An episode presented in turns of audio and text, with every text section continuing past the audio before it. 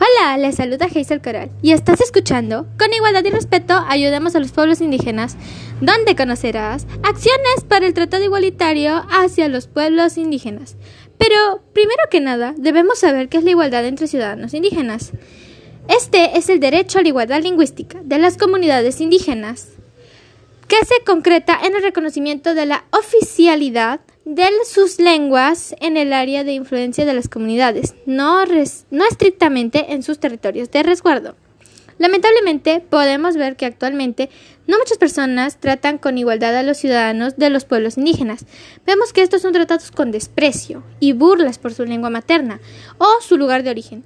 Por ello, aquí te traigo algunos puntos y acciones a tratar para evitar la discriminación hacia los ciudadanos indígenas. Como primer punto y muy importante tenemos más derechos para los pueblos indígenas, en el cual te presento las siguientes acciones, como brindarles atención médica de buena calidad, al igual que la fomentación de talleres y educación de buena calidad, proponer el trabajo digno para los ciudadanos indígenas y la creación de ONGs para los pueblos indígenas que los ayuden en diversas áreas de desarrollo para los jóvenes. Como segundo punto importante tenemos el derecho a la diversidad lingüística, en el cual tenemos las siguientes acciones.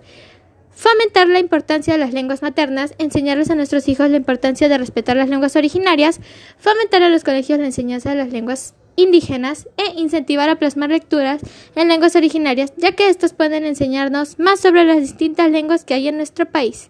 Como tercer punto importante tenemos la participación política de los pueblos indígenas, en la cual está fomentar la participación política de los pueblos indígenas para mejorar sus comunidades, dar representación a favor de los pueblos indígenas para poder defender sus derechos, fomentar mediante leyes la protección a su comunidad, evitando actividades como la tala de árboles, la contaminación, entre otros. Y también está fomentar la educación política en los jóvenes para que estos representen a los pueblos indígenas en futuras campañas políticas.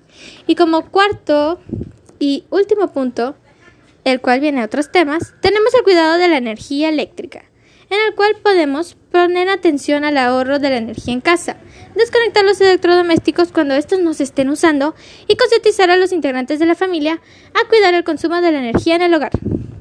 Bueno, sobre este tema, yo opino que todos somos iguales. Por ello merecemos el trato, el mismo trato en todo sentido. No merecemos ser discriminados por nuestra forma de expresarnos o por el lugar en el que venimos, ni tampoco por nuestras costumbres. Debemos tomar conciencia de que todos somos personas y merecemos respeto y no discriminación.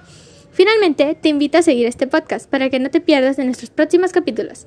Y no te olvides de compartir nuestro podcast.